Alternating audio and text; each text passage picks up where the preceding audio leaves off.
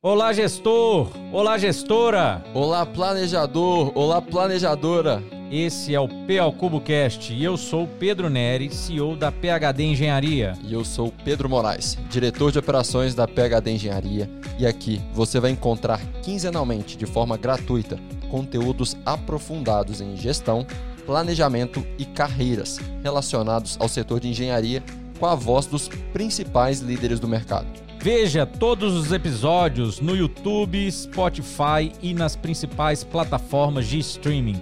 Comente, curta e ative todas as notificações para não perder nenhum episódio. Nós somos PL CuboCast.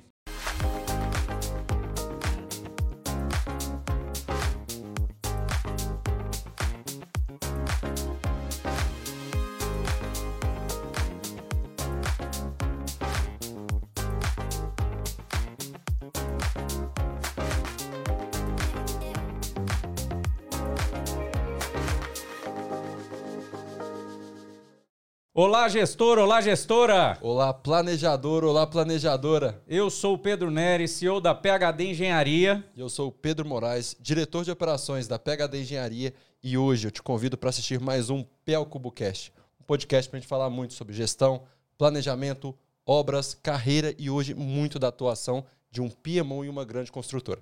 E hoje o nosso episódio, nós estamos trazendo um amigo, é, um líder, um gestor e hoje aí um parceiro né, que está com a gente, uma pessoa que realmente vai trazer muito conteúdo de gestão, planejamento e o que de melhor aí na Milplan, uma grande empresa, né, hoje uma empresa de 40 anos no mercado de montagem e de construção. O que que ele tem aí a oferecer para o mercado? O que, que a Milplan e, e essa parte de gestão, como PMO, tem trazido de diferente aí para o mercado da construção? Hoje a gente recebe aqui, né, Pedrão, Daniel Vilaça. Obrigado, Daniel, pela, por vir aqui aceitar o convite, né? O Daniel vai conseguir contribuir muito com os mais de 15 anos de experiência do Daniel, formado na UFMG em engenharia elétrica, gestão de projetos pela FGV e uma gama aí de projetos que ele, que ele já atuou. Obrigado, viu? Obrigado, Daniel. Isso, eu, eu que agradeço a oportunidade de a gente estar junto, né? Igual o Pedro falou, né? Relacionamento aí que desde o ano passado já vem se construindo, hoje parceiros e amigos, né? E é sempre bom falar de gestão, é sempre bom falar de performance, é sempre bom falar de pessoas, né? Então, assim, obrigado pela oportunidade. É, e é isso aí, né? Eu acho que a gente vai ter muita coisa para colaborar aqui, para a gente poder falar e, e, e, compartilhar com a turma aí que está assistindo a gente. Com certeza, muito obrigado. Né? Agradecer aí pela, por estar aqui com a gente, vai ser muito interessante. E eu queria já começar, né, já você trazendo aí para os nossos ouvintes, né, para quem segue a gente, e com a sua experiência, que eu esqueci de falar aí no, no início, de, da, uma experiência até da China, né? Daniel é, vai, vai dar umas, umas pinceladas aí, aí para a gente aprender. O que, que é um PMO? Né? O que, que é, o que, que o PMO faz e qual que é a diferença aí que você enxergou aí no, na sua caminhada aí? É, né, assim, antes de, de mais nada, né, assim, deixar claro que, que a, a, às vezes a gente não escolhe o caminho, né, mas que a gente sempre tem que, tem que aproveitar o caminho que a gente está vivendo para tirar uma, o, me, o, melhor daquilo, né? Podia até falar um pouquinho da sua. Como foi é, não, eu, eu comento aqui, não, sem problema, né? Assim, é uma coisa interessante, né? Vocês falaram aí 15 anos, né? Quem diria que eu, 15 anos atrás, ia pensar em estar tá liderando um escritório de gerenciamento de projetos, né? Que é o que é o PMO. De uma das maiores e, empresas de montagem e, do Brasil. E, né? e, interessante, assim, né? Muito menos que eu ia ter tido a, a, oportunidade que eu tive, né? E sorte, né? E privilégio de ter passado pelas experiências, conhecido as pessoas que eu conheci, né? Então, assim, eu comecei a trabalhar com engenharia muito novo, já com 20 anos de idade. Eu já comecei com estágio numa, numa grande construtora na época aqui no, no Brasil, né? Comecei trabalhando no orçamento tudo mais, e passei um pouco nos suprimentos e me formo e vou para a obra. Aqui em BH mesmo? A empresa de, de Belo Horizonte, o primeiro projeto já não foi, né? Eu fui, eu fui para fora, né?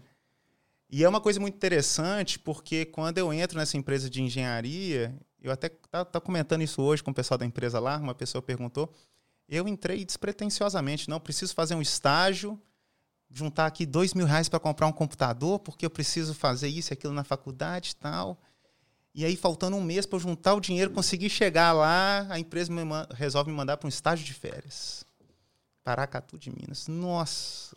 era um mês de férias e um mês de estágio. Minha namorada na época ficou brava, que não sei o quê. Pá, fui transtornado. Voltei apaixonado. Naquele momento eu vi que aonde eu estava era o meu lugar e que era com aquilo que, com aquilo que eu queria trabalhar o resto da minha vida. Legal. Foi assim, foi, foi transformador, né? E aí dali para frente eu pus na cabeça que era aquilo que eu queria, comecei a traçar alguns planos para mim, né? Médio, curto, médio e longo prazo, né? E percebi que o que a gente tem que ter muito na cabeça é isso que eu falei do caminho, né? A gente tem que a gente às vezes não escolhe o caminho, mas a gente tem que estar pronto para aquilo. A gente tem que estar pronto a receber as oportunidades, né? E aí formei, fui para um, fui um projeto. No primeiro projeto, é, insisti em começar pela produção. Tive a oportunidade de passar pela produção através de um programa trainee. Depois fui para o comissionamento, encerrei o projeto. Projeto aí com mais de 1.500 pessoas no pico. EPC, mais de quatro anos de duração.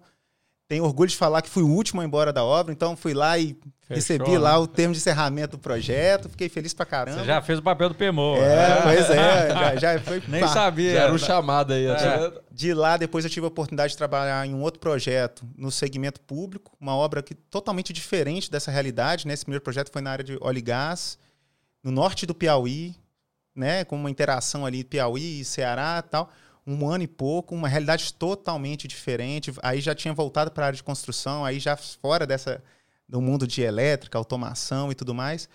E aí eu aprendi que o tempo é diferente para cada um e que a gente tem que respeitar o tempo do outro. Então, assim, um negócio, um cliente exigia um grau de, de, de, de emprego de energia e de entrega. O que, que é o, era o valor para o cliente num projeto, no outro projeto já não era.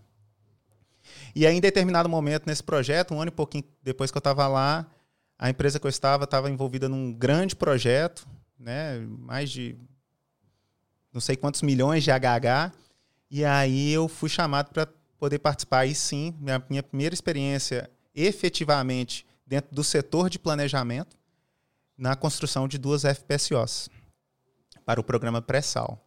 E aí a gente fez um trabalho, era um momento muito difícil no Brasil, época da crise, 2014 e tudo mais. E num momento muito complexo, a gente resolve dar uma solução diferente para o projeto. E a gente pega duas plataformas que estão em construção, embarcamos em mais de 12 navios e vamos acabar a plataforma lá na China. E aí, nisso tudo, o pessoal lá, o diretor da empresa, nós vamos mandar a plataforma e o Daniel vai junto. E aí nomearam aí umas duas, três pessoas para serem os nossos os representantes da empresa lá. E, cara, aí o Daniel que foi, foi um, e o Daniel que voltou foi outro. E você estava tocando o planejamento dessas plataformas lá? Exatamente. Eu comecei no, no, na coordenação. Era um projeto mundial, a gente tinha fornecedores de vários lugares do mundo, né? Europa, é, Canadá, Ásia, e a gente tinha mais de um site de construção, né? Tinha, a gente já tinha site de construção na China na época e três sites de construção no Brasil. Então era um projeto de logística extremamente complexa e, e assim, de um, de um tamanho e volume de pessoas, processos, né? partes interessadas assim enormes, né? Então, de, de tudo que vocês imaginarem. Né? Exatamente. Aí foi, foi uma grande oportunidade para lá. E aí foi um momento que o Daniel, que foi para lá, né, e nesse momento, 29 anos de idade, gerente de, de planejamento, acompanhando a administração contratual, fui eu, mas, mas duas pessoas, nós fomos juntos, né? É, a gente, mais uma vez, eu lembrei daquilo quando eu cheguei no Piauí, que cada um tem o seu tempo. E aí eu tive a oportunidade, e eu acho importante a gente falar isso aqui, porque a gente tem que questionar o óbvio. E às vezes aquilo que para a gente é muito óbvio, sempre foi assim. Eu cheguei lá numa situação totalmente diferente, numa cultura diferente, num jeito de trabalhar diferente e que eu tive que explicar o óbvio. E o óbvio deixou de ser óbvio para mim.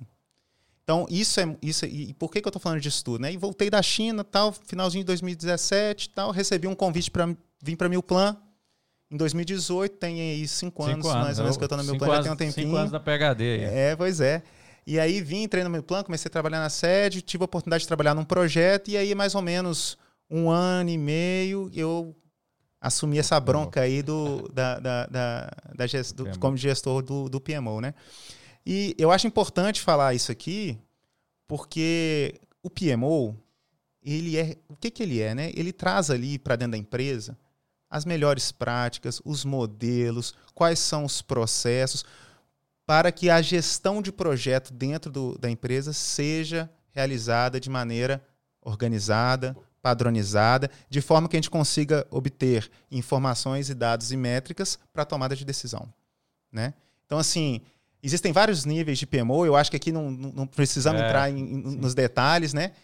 mas foi uma coisa muito bacana a ideia da Milplan. A Milplan já tinha essa intenção de implantar o PMO, já tinha algum tempo. A pandemia veio, arrastou um pouquinho esse processo, a gente teve que se adaptar, né? Faz parte também do processo a gente poder se adaptar. Na hora que tem que pivotar, a gente tem que ser ágil e mudar de, de direção para atender aquilo que está na nossa frente. Mas a Milplan nunca desistiu disso.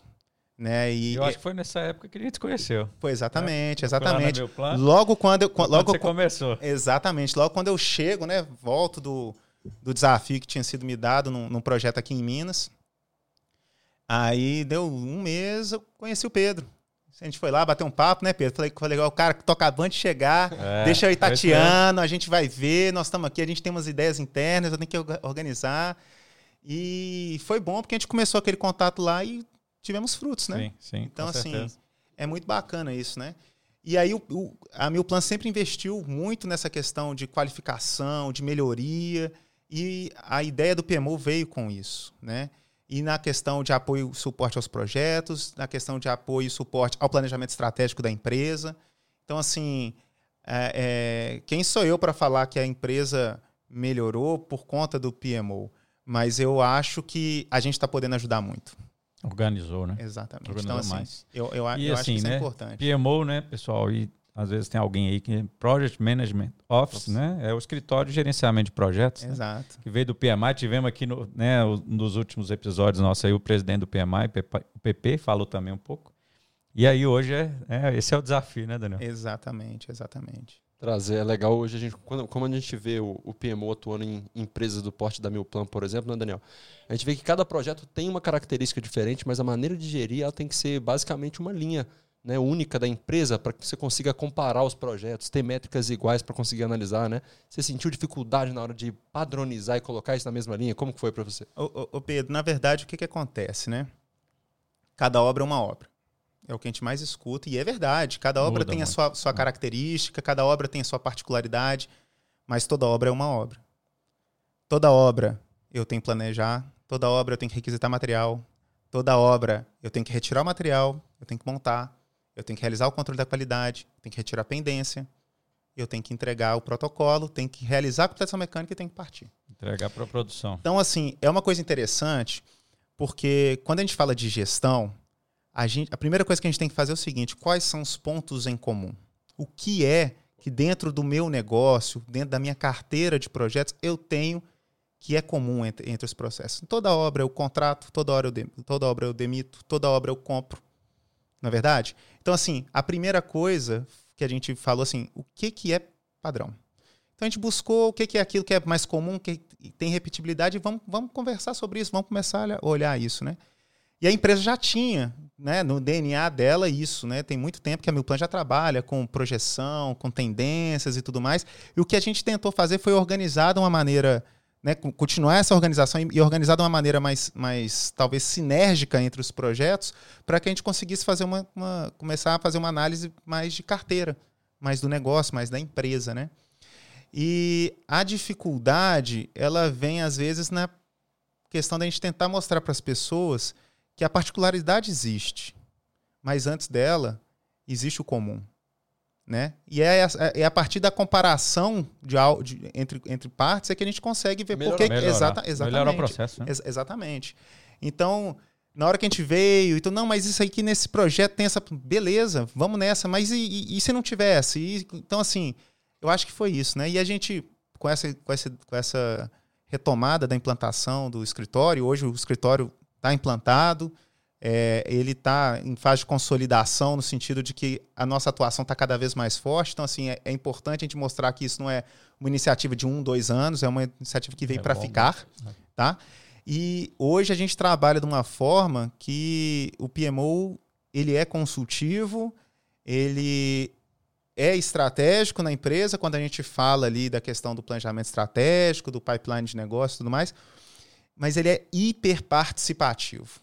A minha turma lá, a nossa turma, eu, a gente não fica um dia sem conversar com o projeto.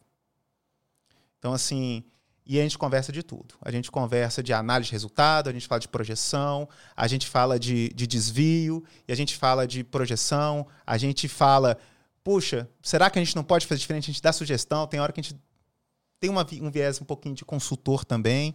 E é uma felicidade muito grande que eu conto com uma equipe assim incrível. Então, assim, cada um na sua, na sua particularidade ali, né?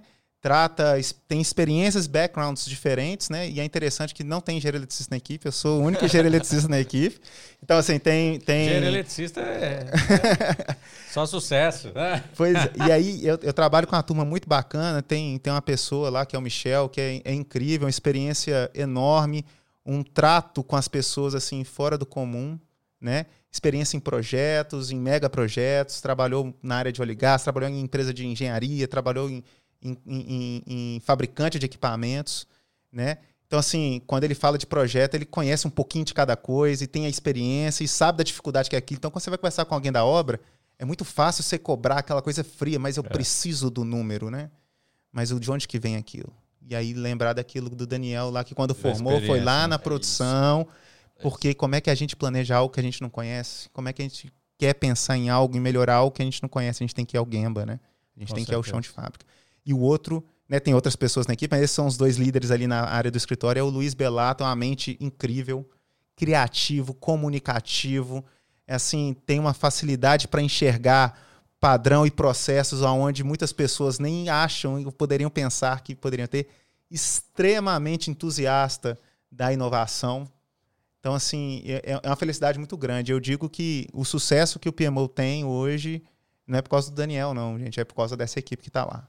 E é muito legal que a sinergia é muito grande, né? E a colaboração entre eles é muito grande. É, e, e, é legal, assim, é, pensar que esse PMO, né, o que a gente enxerga é que é, a alta direção, né, os diretores, o presidente lá, a gerência, eles, isso aí tem que ser comprado e tem que ser uma bandeira que é levantada por todos, né? Só vocês também não conseguem se todo o time ali de gerência e diretoria apoiarem e comprar a ideia e fizerem, fazerem juntos, né? Qual que é a sua visão de o, é, como que foi isso? A, assim, essa importância da alta direção realmente top-down ali, de falar, cara, precisamos. Como é que foi isso aí e como foi esse né, é, isso aí dentro dessa trajetória sua? Essencial. Cultura não é algo que se muda de um dia para o outro. E o primeiro passo é a questão da conscientização da alta direção. Aos pouquinhos, a gente vai construindo algumas rotinas que daqui a pouco se tornam hábitos e aquele hábito daqui a pouco faz parte do, do seu dia a dia e é assim. E é cultural, e aquilo se torna uma forma. Legal. Então, assim, a questão do top-down e da, da questão da, da, da, da, importância, né? que a alta, que a presidência, né, o nosso CEO, o nosso, nosso diretor de operações, todo o time executivo ele dá para isso é, é, enorme, né? E a gente tem passado por um processo no meu plano de investimento na, na desenvolvimento de liderança, na, no ambiente colaborativo, na tomada de decisão cada vez mais em pares e, e menos estratificada no comando e poder, assim, incrível. Está sendo uma jornada maravilhosa e o, a ideia do escritório de projetos ela encaixa muito bem nisso, sabe? Então, eu, eu brinco muito, né, que, que cultura e, e, e, rotina e hábito é algo que a gente tem que ir aos pouquinhos é. amadurecendo, né? Eu dou um exemplo muito bacana, que eu vou fazer a pergunta para vocês aqui e eu acho que vocês vão, vocês vão perceber que é, é, fato. Quando você quer ou você entende que algo é importante, mas você não vê valor naquilo, para você fazer, o que, que acontece? Alguém vai lá e fala assim, oh, você tem que fazer.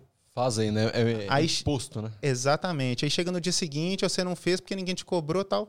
E eu dou um exemplo muito claro. Quando a gente é pequeno, sua mãe todo dia, antes de dormir, fala assim: Pedro, você já escovou o dente? Putz, tem que escovar o dente. Vai lá, você escova o dente e tal. No dia seguinte, Pedro, você já escovou o dente? Nossa senhora, dois, três, quatro, cinco, seis, dez, oito. Alguém pede para vocês escovarem o dente? Se tornou um hábito. É importante. Se a gente vai deitar sem escovar o dente, tem alguma coisa errada. Incomoda. Aquilo faz parte da, rotina, da né? gente. Né? Exatamente. Então, assim, essa questão da. E aí a questão do top-down é a mãe. Olha, é importante. Lembra de fazer. Olha, é importante. Lembra de fazer. E daqui a pouco virou importante para você, virou natural para você e você vai passar isso para frente.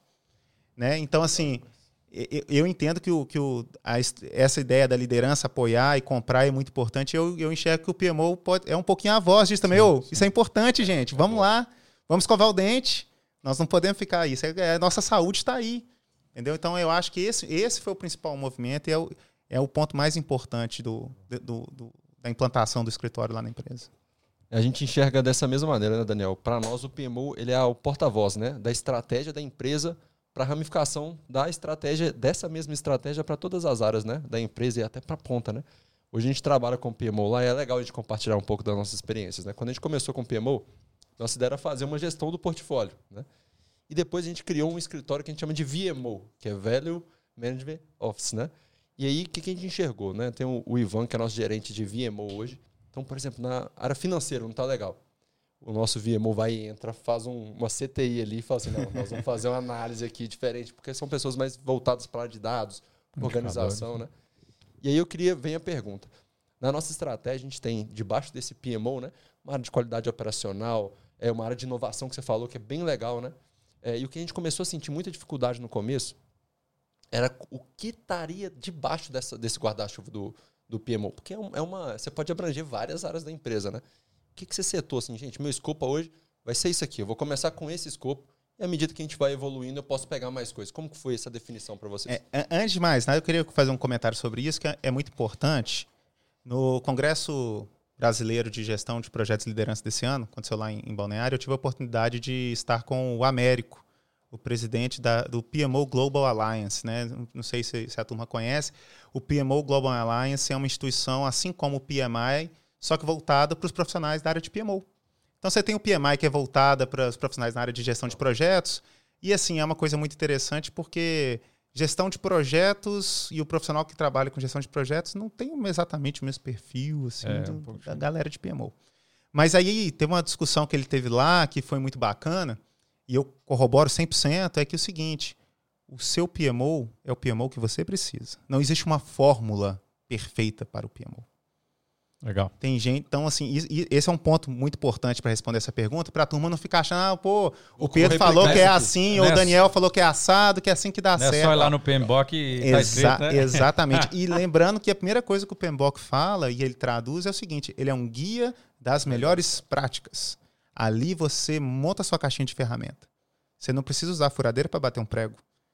Você pode ter lá uma chave, uma chave de fenda, mas você não vai usar ela para poder para poder bater um prego, alguma coisa assim. Então, isso é importante a gente lembrar, porque o conhecimento, as ferramentas, os frameworks, eles são aqui para ajudar. Eles não são. O objetivo não é implantar eles, é conseguir algo ah, através isso. deles. Então, isso é um ponto importante. Então, assim, dentro daquilo que a gente, que a gente tratou lá e vendo a questão de mercado e tudo mais, a gente tem hoje, dentro da nossa estrutura de PMO, duas áreas. E a estrutura, cada uma tem um líder, mas ambos têm papéis similares e, e eles são como a, a, liderança em cada setor, tá? Então eu tenho uma área que é de projetos e acompanhamento de projetos, então que é quem cuida é o Michel, que eu comentei com vocês aqui, é experiente. Tá? Analisa tá, dados e é, tudo dos projetos. Conversa com a turma, e trabalhou em obra, trabalhou em fábrica, trabalhou em engenharia e tal. E a gente tem a área de inovação e, e gestão do conhecimento, que é com o Luiz Belato. Os dois interagem com os projetos, os dois analisam dados do, do projeto, os dois acompanham projetos no mesmo nível. E cada um tem a sua responsabilidade, e hora um é líder e outro, hora o outro é liderado. E é uma coisa legal porque o respeito é 100% legal. e, e um, um é um pouco referência do outro e um aprende com o outro, né? Muito bacana. Eles passaram pelo processo agora no início do ano de, de certificação PMP. Nossa, a duplinha ali foi, foi brilhante isso aí. Foi legal porque certificaram tal. No dia seguinte já estavam ali querendo aplicar o conhecimento, trazendo para a realidade, como é que a gente faz isso, como é que a gente faz aquilo foi assim, é bacana demais. Por isso que eu falo assim, a, a, a equipe lá é, é tudo. Sem eles era, era, era impossível fazer um terço do que a gente fez lá. Legal. Entendeu? Então, assim, a gente tem essa divisão. Agora, tem vários PMOs que trabalham de maneiras diferentes. Tem uma, duas, três, quatro áreas. Tem PMO que faz a gestão do projeto. Exato. Não é o nosso caso, né? Então, assim, não tem uma fórmula certa. O PMO que uma empresa tem que ter é o PMO que ela precisa. Daniel, e assim, pelo que você está falando, né, você tem uma pegada de traba trabalhar colaborativamente, né? Isso internamente. E aí, trazendo para a realidade, até que nós, nós estamos juntos, né? Nós estamos num, num projeto né, colaborativo. É, qual, qual, o que, que você enxerga, né? Qual, qual que é esse movimento e o que, que esse tipo de contratação está trazendo aí para o mercado diferente, né? E aí, só para contextualizar, a Mil Plano tem um, um, projeto na Horizon, né? É, e aí um projeto é, com um consórcio, que é a MIP, e a gente está lá atuando em, né, em um formato lá com vocês, em parceria também que que esse que que essa, essa novidade aí que está trazendo, né? Não sei se é o primeiro aí que a, que a meu plano está né, desenvolvendo, mas que é realmente uma novidade no mercado. É, o que que acontece, né? Quando a gente tem cenários de alta incerteza, o modelo convencional, cascata, né? O jeito que a gente quiser falar, preditivo ele ali, preditivo, né? ele cai por terra. Como é que eu vou me planejar algo que eu não conheço? Como é que eu vou planejar algo que eu tenho certeza? Eu vou errar. Eu vou errar. E aí o cliente veio, buscou no consórcio uma parceria para assim, eu preciso de uma solução para o meu projeto. O que, que a gente consegue fazer e construir para que o projeto consiga evoluir, acontecer e, e, e, e ter sucesso, né? E aí foi feito, criado um, um, uma modalidade de contrato extremamente colaborativa, aonde que à medida que a maturidade do projeto vem crescendo, a maturidade do planejamento e das ações vão crescendo as, as, as decisões são tomadas em conjunto, de maneira clara, de maneira. É, é Transparente. É, exatamente, respeitando a questão do, da responsabilidade e do accountability. Isso é, isso é, muito importante na relação de transparência e, e colaboração, né? E é muito bacana porque a tratativa é sempre do ganha-ganha. Né? Vocês lembram, né? Quando a gente falou assim, poxa, a gente, o consórcio a, a, e as consorciadas estão enxergam valor na ideia da gente trazer o LPS aqui para dentro. A gente levou para o cliente, colaborou, pá, pá, pá, vamos lá, vamos junto, vamos trazer mais um parceiro, vamos construir isso e vamos, e vamos acompanhar isso. O, o cliente comprou, tal, entendeu que isso vai trazer vai. resultado. E é muito foi, foi um, um, conjunto, né, apoiando a, a iniciativa de implantar o LPS. Foi quando a gente entrou nessa. Exatamente. E isso é muito bacana porque, gente, obra no final do dia todo mundo quer é o quê? É, Entregar no prazo. É, e, é, e, é, e, é, no prazo e no preço. Sem dúvida. Né? E produzindo. Gente, produzindo. E aí a gente sabe que a natureza do ser humano é, ela é muito reativa, né? Verdade. Então, quando a gente vem para um ambiente que, de, de, de, competição e tudo mais, que eu, eu não te mostro o meu problema, você não me mostra o seu problema, a gente levanta a armadura, a, a guarda fica alta, e aí a gente tem dois vetores que poderiam estar apontando para o mesmo lado, e aí que você trava um cabo de guerra que você fica parado. Né? Então, assim, o, o, o, a colaboração entre o owner, a contratada, os parceiros da contratada, o que, que ele faz? O que, que a colaboração faz? Ela começa a alinhar esses vetores. E às vezes o objetivo da Milplan, ou do consórcio, ou de um parceiro dentro daquele projeto é um que pode não ser o mesmo do cliente. O cliente, o cliente, o cliente no final do dia quer lá o, o metal dele produzido e tal, a gente quer entregar um projeto com, com, com segurança, qualidade. E, mas o meio para aquilo tem um propósito em comum. Então, é, é, é isso que eu acho que a colaboração traz.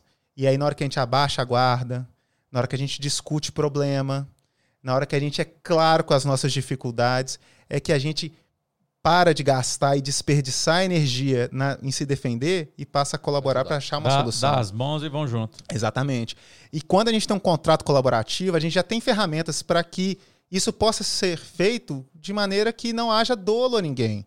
Então, assim, ah, vai custar mais. Vai custar mais, mas eu tenho uma responsabilidade aqui que, beleza, a gente vai fazer isso e num, num ciclo de cada tempo a gente faz uma avaliação. Aqui tá mais, mas aqui eu corto. Exatamente. Exato. Vocês lembram, né, como é que foi a é. conversa? É. Vamos trazer a PHD, como é que a gente faz? Fizemos lá, não dá para ver, dá para trazer, vai ter ganho.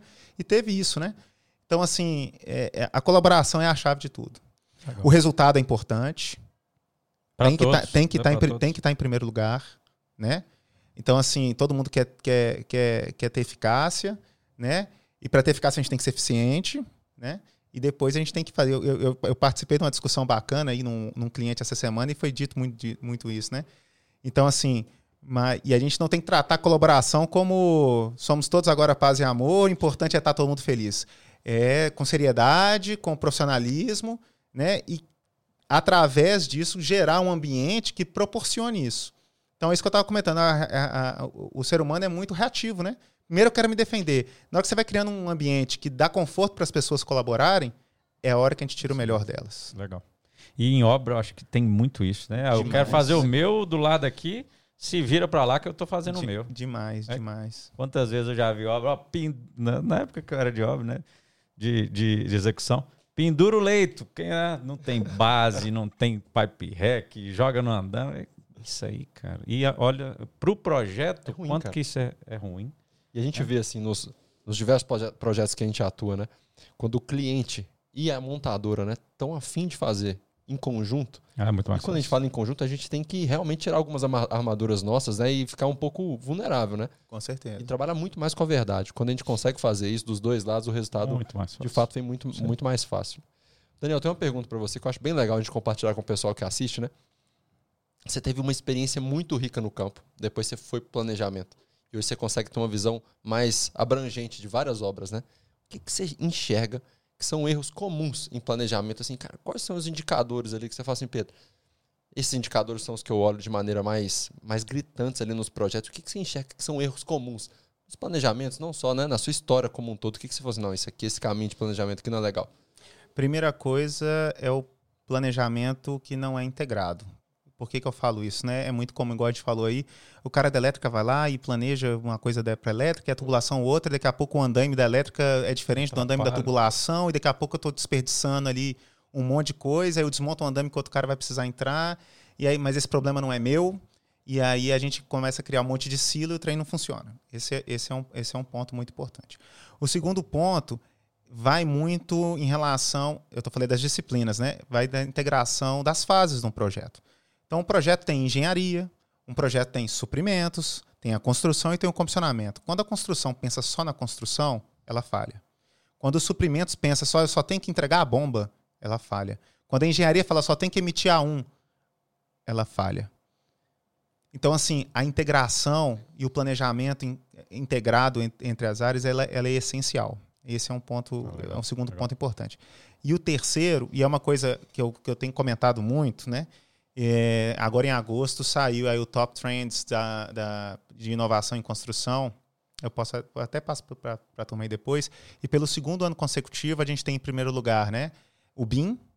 Né? Lembrando que BIM não é só 3D, né? Sim. É a informação inteligente. É, em segundo lugar, robotização. Talvez não seja tão. A gente pode ter um sentimento que não é tão aderente ao nosso mercado, mas se a gente pensar um pouquinho fora da caixa, Tá ali. Já, já tem robô fazendo, fazendo casa. Exatamente, é? exatamente. E terceiro lugar, a gente pensa muito em quê? Ferramenta e gestão de projetos. Então, olha só que coisa interessante. PMI existe há quanto tempo? Tem quanto tempo que a gente fala de gestão de projetos? Tem quanto tempo que a gente fala de gerenciamento? Né? Então, Sim. assim, vamos, vamos, vamos, pensar um pouquinho. A gente fala de agilidade, agilidade é uma coisa nova, tal, gente, Manifesto Ágil foi assinado tem mais de 20 anos. A agilidade bebe do Lean. Sim. Sistema né? Toyota. Nós estamos falando de mais de 50 anos. Será que não é uma questão da gente olhar com um olhar diferente para as coisas que já acontecem? Com né? Certeza. Então, assim, por, e, e aí. Mudar a, a cultura, né? mudar é, a cabeça. É, exatamente. E aí, dentro disso, quando a gente fala de gestão, gestão, gestão, gestão, comunicação, comunicação, comunicação, comunicação, um erro clássico que existe é o que dentro de um, de um projeto em, em planejamento? A falha por falta de comunicação. Isso é fato. E aí a gente traz ferramentas, a gente traz frameworks, a gente traz metodologias, igual o LPS, né? Que, qual o maior objetivo daquele gente? É a gente melhorar a comunicação, Exatamente. tomar a decisão mais assertiva o mais cedo possível, abaixar, tirar as armaduras, tirar a restrição e vamos seguir. Então, o primeiro ponto é esse. Vocês podem ver, pode ser uma obra de, de um milhão de reais ou uma obra de um bilhão de reais é o fato que mais incide na gestão de projetos. E no planejamento, e na construção. Quantas vezes a gente não vê o, o planejamento planejou errado, a construção, a produção não faz conforme planejado. Gente, é tudo do, da, é tudo uma turma é só. Obra, é a mesma obra, não é verdade? então assim, esses três pontos eu acho que, que são os principais, sabe? Aí produtividade, é, é, é, é, aderência do planejado. Gente, se a gente trabalhar a comunicação, se a gente trabalhar a sinergia, se a turma entender que a colaboração é a chave, que todo mundo é dono daquilo, acabou. Ui. Vai ter PPC lindo e maravilhoso, nós vamos programar conforme aqui, nós vamos saber dos problemas antes da hora. A, a coisa vai andar. E aí a gente consegue entrar no segundo ponto do LPS, né, do Lean. Sou entusiasta do Lean, já fui, já fui coordenador em algumas, de, alguma, algumas iniciativas aí da, da parte de Lean Construction. É, é a, quando a gente acerta isso, a gente consegue estabilizar, é, é, estabilizar um processo. A gente entra na melhoria contínua. Aí a gente começa a tratar não a questão do desperdício, mas da melhoria do processo. Aí nós vamos falar de produtividade, nós vamos falar de eficiência, aí nós vamos melhorar a eficácia. Segundo passo, né? Exatamente. Legal. Muito show, muito show. Daniel, você tem muitos cases aí, né? Nós temos um quadro aqui que é o case de sucesso. Que ele...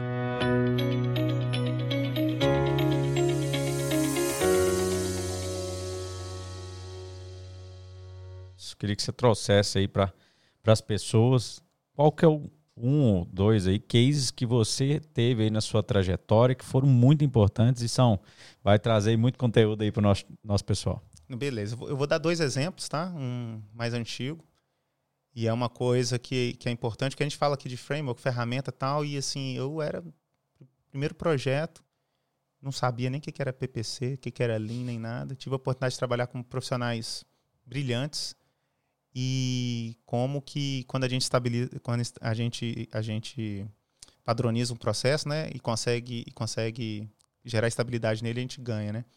Tava no projeto, na época eu estava cuidando da parte de montagem e comissionamento da, da, da planta lá na área de instrumentação e automação, mais de 20 mil instrumentos, não sei quantas oh, malhas de processo. Aí. E foi uma coisa interessante porque assim, o caminho crítico do projeto passava pela instrumentação, pela automação, a gente estava super atrasado. E aí a gente conversando eu mais duas pessoas lá no time, pô, como é que nós vamos fazer? Não, vamos fazer o seguinte, vamos criar uma nós temos que começar a liberar malha, tem que começar a liberar instrumento, tem que começar a liberar. Nós estamos atrasando a obra, a tubulação vai acabar e não vai estar pronto, que não sei o quê, papapi, papapó, pupupu. E aí, falamos, não, peraí, então, vamos organizar. Quais são os pacotinhos de trabalho que a gente tem? Aí fechamos o pacotinho de trabalho. Beleza. O que que define que um pacotinho de trabalho está pronto? Eu, na época, eu fazia, eu estava fazendo um MBA em gestão de projetos. Não, é isso, isso, isso. Não, então, peraí. Então, nós, nós vamos entregar pacotinho por pacotinho, supervisor por supervisor, para eles entregarem. E aí, a gente vai escrever atrás o que, que é a definição de pronto para ele. E aí, cada vez que eu entregar o pacotinho para ele, ele vai me devolver o pacotinho. Ó, fiz, chequei, tá tudo feito, tá tudo feito. Nós vamos pegar aqui, nós vamos passar para a qualidade. E aí, mas a qualidade, você é a qualidade. E a qualidade vai checar o pacotinho tá dele. Pronto, né? E aí a qualidade vem, tinha lá 10 itens. Aí isso, isso, isso. Opa, tem um, tem um problema aqui, o painel não está aterrado. E criou o 11 primeiro item. Voltou para a gente, ó, não tá, o pacotinho não está liberado. A gente vinha, cadastrava aquela nova ponto de checklist. Ó, produção. Deu não. Acabou, acabou mais falta. Pronto é pronto. Voltava lá, o cara vinha, entregava a qualidade de novo, beleza. Aí, em cima disso, a gente criou seis indicadores sem saber quantidade de, de, de era pasta, né? Quantidade de, de, de pacotinhos enviados para o campo, quantidade de pacotinhos que a produção devolveu, quantidade de pacotinhos que, a, que da qualidade que a qualidade devolveu, quantidade de pacotinhos que a produção devolveu não estava pronto. Ah, mas eu fiz 10 essa semana, mas você fez 10, só, só, só dois aí que você, que você, que você ganhou, cara. Os outros oito você está refazendo. E mesma coisa para qualidade. E foi uma coisa interessante que de dois meses de projeção de atraso, a gente terminou mais de 40 dias antecipado. E saímos do caminho crítico, reduzimos a hora extra para zero, e de repente a produção começou a entregar. E o que começou a acontecer com a qualidade? Tá pronto. Não tinha mais. Você já tinha pendência. Já tinha colocado não todos mais... os cheques que era para eles fazerem. Exato. Né? Não, chegamos a criar um, um, um, log aí de mais de 42, 43 pontos de verificação.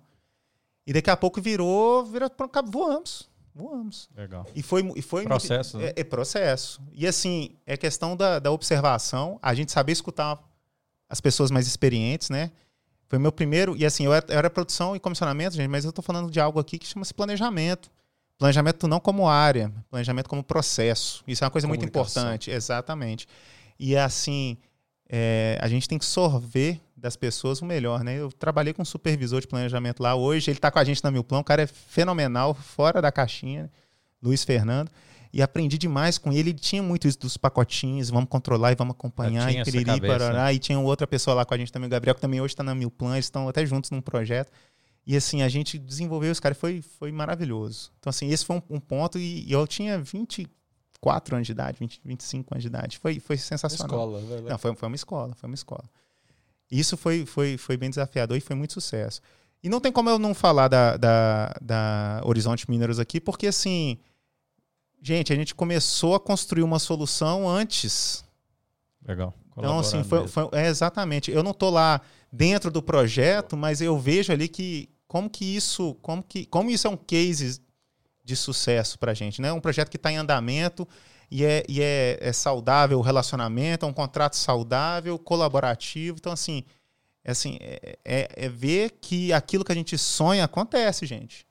A gente não precisa ficar achando, ah, isso é no mundo das ideias, é, isso é um dia lá vai na acontecer. China. Não, exatamente. Lá na China foi uma coisa que, igual eu comentei, foi disruptivo. O Daniel que foi para lá pensava de um jeito, eu voltei de outro jeito. Né? Então, assim, foi um choque de realidade, porque lá é recurso infinito. E é uma coisa interessante, essa definição é muito, é, é, é muito difícil fazer isso que eu vou falar agora, mas assim, o chinês falava. O, o cliente cobrava, não, tem que começar a lançar cabo um exemplo aqui. Já chegaram os cabos? Não.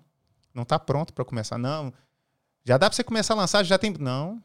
Eu começo, mas eu não termino do jeito que está. Mas o material já começou a chegar. Não, eu só vou começar quando eu tiver todo o material na mão e eu tiver certeza que eu vou começar e não vou parar. Não vou ter produtividade. Não vou ter produtividade.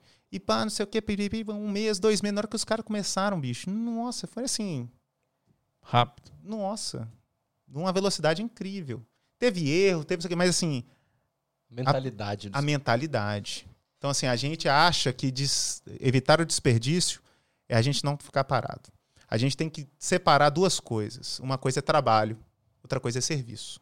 Trabalho é aquilo que agrega, é aquilo que traz valor. Serviço é uma atividade que você está ali. Então, às vezes, você tem uma frente de trabalho que não está produtiva, tá, ah, vou pegar, vamos aproveitar essa turma aqui para. Você está desperdiçando. Bota essa turma sentada, parada, é melhor, é mais barato do que você botar ele para fazer uma coisa que não está dentro da cadeia de valor. Porque você fica com o sentimento que o recurso está todo empregado. Você fica com o sentimento de que você está fazendo uma boa gestão do recurso, mas você está jogando dinheiro fora. Legal. Às vezes, né, que a gente tem muito essa praia, tem que começar, mas a gente tem que preocupar em terminar. Né? Exatamente. É, hoje é muito cultural, né? As pessoas querem visualizar que está começando, mas o que você aprende, o que você trouxe aqui é que você pode visualizar que está começando, mas você vai ser muito mais improdutivo se você começar sem a preparação necessária para terminar. Né? Exatamente. E, e a gente não precisa mais. esperar tudo, gente. A gente pode dividir um problema grande em menores problemas, como a gente estava conversando mais cedo, né? Então eu não preciso esperar acabar toda a engenharia de uma obra para começar. Não preciso. E eu, se eu fizer isso, eu vou errar, porque a engenharia precisa conversar com o suprimento, precisa conversar com a, com a produção, mas eu posso dividir em pacotes menores. Posso começar a tratar isso em pacotes menores e tem que pensar na acabativa. Não adianta eu começar sem ter perspectiva de acabar. Aí é, acaba quando é, der para acabar. E aí fica a gente parado. Né? Exatamente. Né? Isso vale para tudo, não é só Sem na obra, não, não, qualquer processo da empresa, tudo. Exatamente. Tudo. Daniel, legal demais. A gente tem um quadro aqui que é inovação e tendência. Uhum.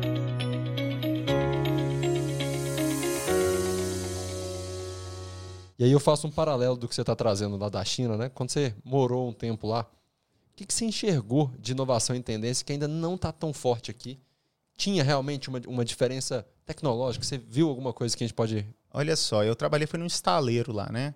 Em relação à tecnologia, ele na época não tinha muita diferença, não. O tipo de acesso a, a maquinário, equipamentos muito parecidos, né? A cultura, ela é muito forte e é diferente da nossa. Então, a gente tomar uma posição igual essa que eu comentei aqui é uma coisa difícil para a gente tratar isso aqui com o cliente, né? E a China, desculpa, até dentro daquilo que a gente tem lá, do que a gente tem de pensamento dos asiáticos tal, talvez eles não sejam ali o melhor modelo de organização e otimização, né? Mas eu acho que é por, pelo fato deles, deles terem hoje uma commodity que é muito forte, que são que é a mão de obra. O principal commodity da China, a gente não precisa é, pensar que outra sobrando. coisa não, é a gente sobrando. Então, assim, eu vejo isso como muito forte, sabe? Assim, a questão, a questão do, do posicionamento da cultura. Mas teve uma coisa interessante, porque enquanto eu estava lá na China, você via assim, recurso infinito, recurso infinito, bota mais gente, bota mais gente, tinha espaço, tal, que você fazia, piriri, pororé, acontecia. Mão de obra barata. É mão de obra barata, então assim, no final de contas o valor agregado ficava dentro. Ah, eu gastei mil horas a mais, mas beleza, mas meu custo está baixo, né? O que você paga num engenheiro aqui, você paga cinco engenheiros lá. E engenheiro, um, um engenheiro, vamos falar assim, recém-formado aqui, hoje você paga cinco engenheiros lá com graduação top, tal, não sei o quê. E ao mesmo tempo eu lembro que a gente comprou um, um, um dispositivo, um equipamento né, especial para a plataforma de petróleo. É, e aí eu fui visitar a fábrica na Alemanha. Não tinha mais que 20 pessoas na fábrica. Um soldador na fábrica. E o cara da fábrica, não, porque esse processo aqui ainda é artesanal, tal, tem que ter um soldador aqui, tem um cara, o salário mais alto do time e tal. 100% automatizado. E a galera lá, líder mundial no, no, no, no, no processo deles, no produto deles. Então, assim, isso é importante porque quando a gente fala de tendência e tudo mais, vai muito de acordo com a sua, com a sua realidade.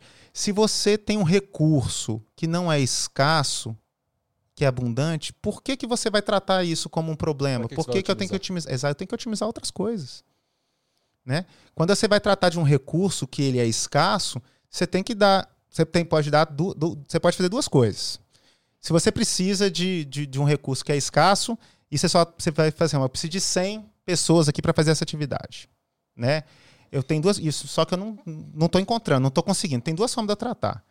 Uma é aumentar o engajamento para conseguir mais. Então, assim, se eu, tô com, eu preciso de 100, estou com 30, eu tenho que trazer é, é, é, metodologias, ações, iniciativas para que os 30 possam chegar mais próximos do 100. Né? Então, é engajar, é trazer tal. E o segundo passo é o quê? Eu tenho que diminuir minha dependência daquilo. Então, eu tenho que achar um processo em que eu, em vez de precisar de 100, que eu passe a precisar de 60. Então, se eu tenho 30, eu trago uma iniciativa para conseguir captar o máximo de recurso possível e outra para eu precisar o mínimo possível. Né? Então, assim, eu acho que essa dualidade, né, da, essa fábrica era na Alemanha, lá em, lá em Munique, e com a China, e foi, era o mesmo projeto, gente. Só que, momento, lugares diferentes. totalmente diferentes. Mostram que a gente tem que tomar ação para aquilo que aperta. Legal, entendeu? Eu legal, acho que isso é legal. é importante. E aí, dentro daquilo que eu comentei, né, do top trends lá, como que a gestão está relacionada a isso. Né? Então, assim, a gente fala BIM, AWP, LPS. Gente, tá todo, todo mundo falando disso, não é à toa. Sem dúvida. E tudo isso, o BIM está lá em primeiro lugar, mas o BIM, na minha cabeça, é, um, é nada mais, nada menos do que uma plataforma de colaboração em que eu consiga fazer. Exatamente, que eu consiga trazer uma interface lá do planejamento da, da do, melhor pacote para aquele framework de interação com quem está na ponta, né, do LPS que a gente está falando. Então, assim, tudo isso passa pelo quê? Por gestão. Então, é isso que eu tenho muito na minha cabeça. Tem gente que fala que assim, não, Daniel, você está falando. Não, gente, inovação e tendência não é só, só tecnologia, não. É gestão, é tratar as pessoas. Tal. Eu, eu tenho muito isso na cabeça, sabe? Fala, Daniel, falar disso aí, né? É música para os nossos ouvidos. É isso que a gente acredita total. É isso que a gente está trazendo aqui né, nesse podcast, é falar disso, sabe? A nossa proposta é exatamente essa. É trazer isso para o mercado, o que, que vocês estão vendo aí, né? O que, que as empresas estão vendo, o que, que vocês, né? Nós aqui desse mercado podemos contribuir para ajudar a construção. Porque é, é, o pessoal tem que ir para esse caminho. É isso aí. Melhorar a comunicação, melhorar a gestão. É, preocupar com o planejamento, pensar antes. E aí depois vem produtividade, vamos Vira uma consequência. É, é, exatamente. Mas tem que hoje nós temos que trabalhar aqui para a gente elevar esse nível de gestão. E aí por isso que o Daniel está tá aqui, aqui, né? Um quadro agora ou nunca. E a gente já está chegando aí no fim, né? Já, né? O tempo passa rápido. Rapaz, nem tá vi passando o tempo.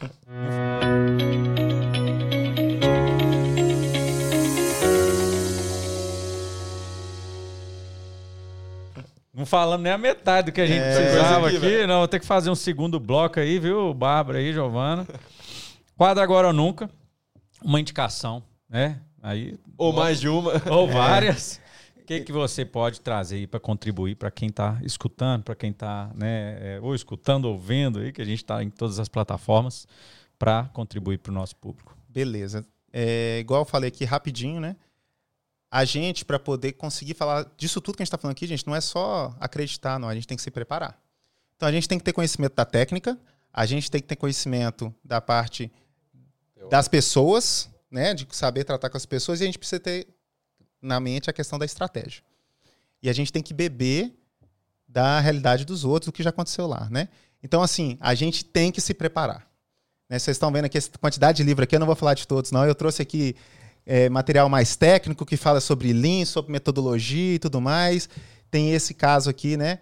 E é uma coisa interessante que a gente fala, LPS é uma coisa nova tal. Isso aqui é um livrinho, gente, que ele traz só estudos de, de caso aqui, de, de, de mundiais aí, é, ele é inglês, é paquistanês, depois a gente coloca aí embaixo o, o, o, o descritivo Pessoal, dele. coloca aí pra Tem gente, mais de na 15 legenda. anos que a turma está fazendo isso, gente. Ainda no Paquistão, no, nós estamos falando é só Europa, não. Estados Unidos tem tudo, tudo que é lugar. E aí a gente traz aqui também esses dois carinhas aqui. Esse aqui é muito interessante porque se a gente não souber trabalhar em equipe, nada dá certo. Então, os cinco desafios das, das equipes é muito interessante. Ele é uma leitura muito fácil. Ela traduz como que uma equipe né, um- de, de gestores de um- de uma empresa se comportam ali, o comitê do- executivo da empresa, e como cada um na sua característica, de maneira não sinérgica, estão levando a empresa para um lado, e aí chega uma pessoa nova, é, é quase que uma novelinha, assim, é bem, É é bem bem, legal. é bem A legal. é É, não, é sensacional, é né? muito bacana. E é quem, quem lê sempre se identifica com alguém. É, E percebe que todo mundo pode melhorar e que cada um pode contribuir com algo diferente. a Então, importância é- da confiança, né, Daniel? demais da conta, só. Isso aqui é, é- é incrível. Esse livro aqui mudou minha, minha cabeça, tá? E esse aqui, né, é uma coisa interessante, é um livro do Paulo Caroli. A galera que consome muito isso aqui é da área de TI e tudo mais, mas, gente, a gente entrega produto todo dia.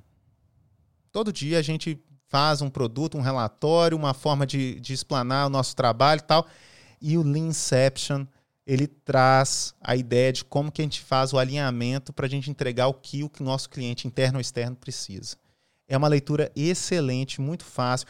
Ah, mas isso não tem nada a ver com construção. Tem tudo a ver com pessoas e com produtos. Isso entrega. E é, é o tempo todo. Legal. Todo dia a gente está entregando, né? Então, assim, tem esses aqui, depois a gente fala dos outros, não tem. Não Vai tem colocar aí, coloca aí na legenda aí. pessoal. É, tem, tem muitos livros aqui e aqui a gente permeia várias coisas, né? Romance e tal, pra... E todos os livros aqui, gente, eu, eu, eu já li, tem livro que é mais antigo, mais novo, e eu busco sempre compartilhar com a turma. Ô, Daniel, um negócio que você, que você trouxe que eu acho muito legal e tem um pouco desses conceitos nos livros, né? Como é importante em tudo que a gente faz a gente colocar quem recebe no centro, né?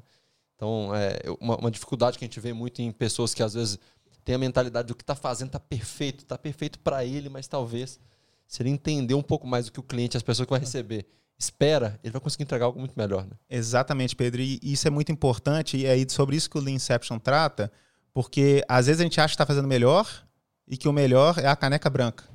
E o cliente acha que o melhor é o copo de chopp. Mas na hora que a gente senta e conversa, os dois vão perceber que, esse- que, que- que o que é preciso e que os dois é um copo lagoinha. Então, assim, é, é- é muito importante isso, né? O alinhamento. a- Quem quer não sabe o que precisa e quem entrega não sabe o que deve fazer. A grande verdade é essa. Então, assim, a comunicação e a colaboração Legal. sempre na, no centro da, da, da, daquilo, né? Pra gente conseguir fechar o propósito e o que é de mais valor na relação. Daniel, estamos chegando aí no fim do nosso episódio. Cara, sensacional. Muito né? legal. Muito conteúdo aí que é assim que a gente realmente vai ser muito legal o pessoal que vai acompanhar, vai receber, né? Obrigado mais uma vez aí por estar aqui Muito conosco, pela parceria, pela confiança, pelo tempo. A gente sabe que, o seu tempo é escasso, né? Tá um dia na China, em Singapura, outro dia lá em Tomé Açu, vai para lá e para cá. É. Cara, muito obrigado por estar aqui com a gente, contribuir, né? Para a turma aí, siga as nossas redes, acompanha aí, bate, coloca o sininho aqui e esse conteúdo, né? Esse conteúdo aí que você trouxe, as leituras, cara, mais uma vez aí tamo junto e agradecemos muito. Obrigado, viu, Daniel? Foi muito, muito rico aqui, cara. É isso, eu que agradeço a oportunidade de falar, né? Eu acho que esse espaço é importante, a gente tem que disseminar a ideia de colaborar, a gente tem que subir a régua. Temos que subir. Se todo mundo tem que subir a régua. Exatamente. É, é essa que é a grande verdade, né? E eu queria deixar um recado para a turma que está aí, né, Bora. assistindo e tal. Gente, toda mudança é difícil. E a mudança é difícil porque ela traz a incerteza do que vai acontecer. é natural do ser humano ser, no seu primitivo, tratar o seu drive primário como medo. Não vamos desistir. Se a gente acha que a mudança é o caminho, a gente tem que acreditar. É uma coisa, né? Tem três pilares que eu aprendi com meu pai, que são eu levo para minha vida, né?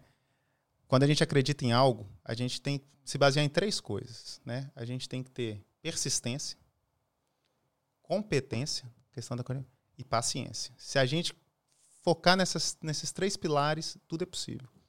Legal. A gente basta a gente ir lá e fazer acontecer. A gente consegue. Beleza? Obrigado aí ah, pela, pela, pela, pela, pela oportunidade, tá? E contem com a gente aí. Qual, qual é o outro assunto tal? Eu sou, eu gosto, sou entusiasta dos assuntos, tamo junto aí.